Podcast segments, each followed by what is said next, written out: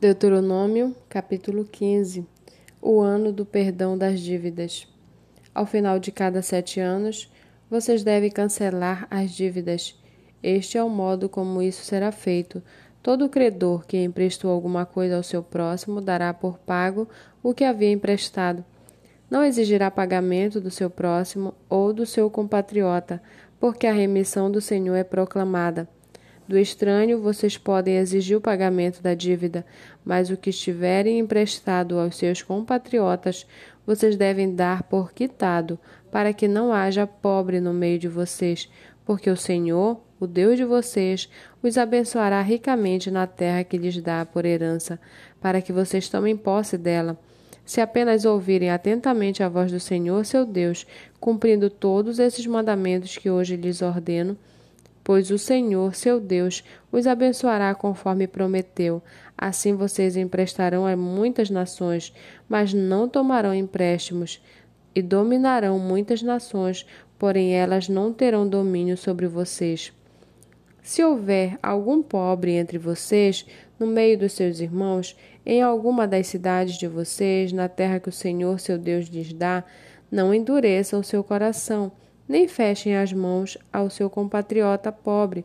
Pelo contrário, deve abrir a mão para ele e lhe emprestar o que lhe falta, tudo aquilo que tiver necessidade. Tenham cuidado para que não haja pensamento vil em seu coração, e vocês digam: está próximo o sétimo ano, o ano do perdão das dívidas, fazendo com que os olhos de vocês sejam malignos para com o seu compatriota pobre, e vocês não lhe não lhes dei nada, e ele clame ao Senhor contra vocês, e vocês sejam culpados do pecado.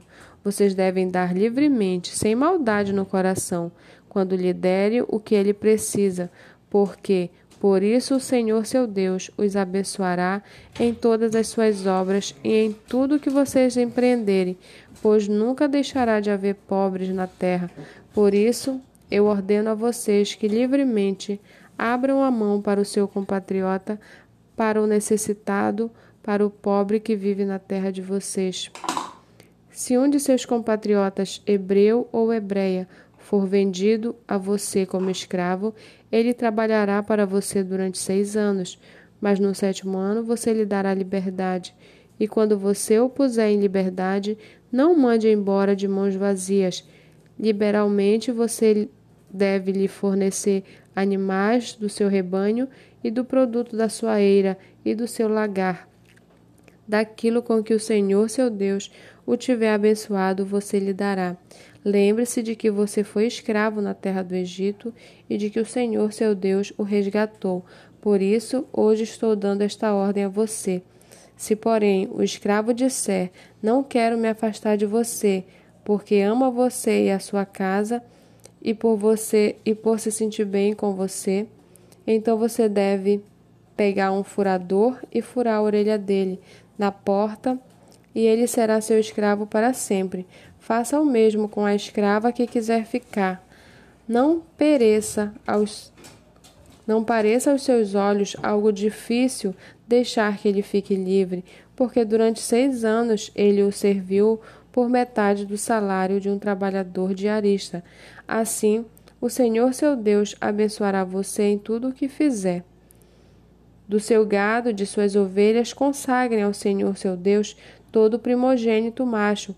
Com os, com os primogênitos do gado, você não devem trabalhar, nem devem tosquiar os primogênitos das suas ovelhas. Do ano de ano em ano, vocês e as suas casas devem comer esses animais diante do Senhor, no lugar que o Senhor escolher.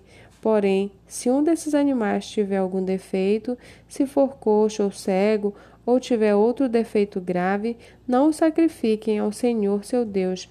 Vocês devem comer a carne desses animais na cidade em que moram. Tanto as pessoas impuras como as puras poderão comer dessa carne, como se come a carne da gazela ou do veado, tão somente não comam o sangue. Este vocês devem derramar sobre a terra como se fosse água.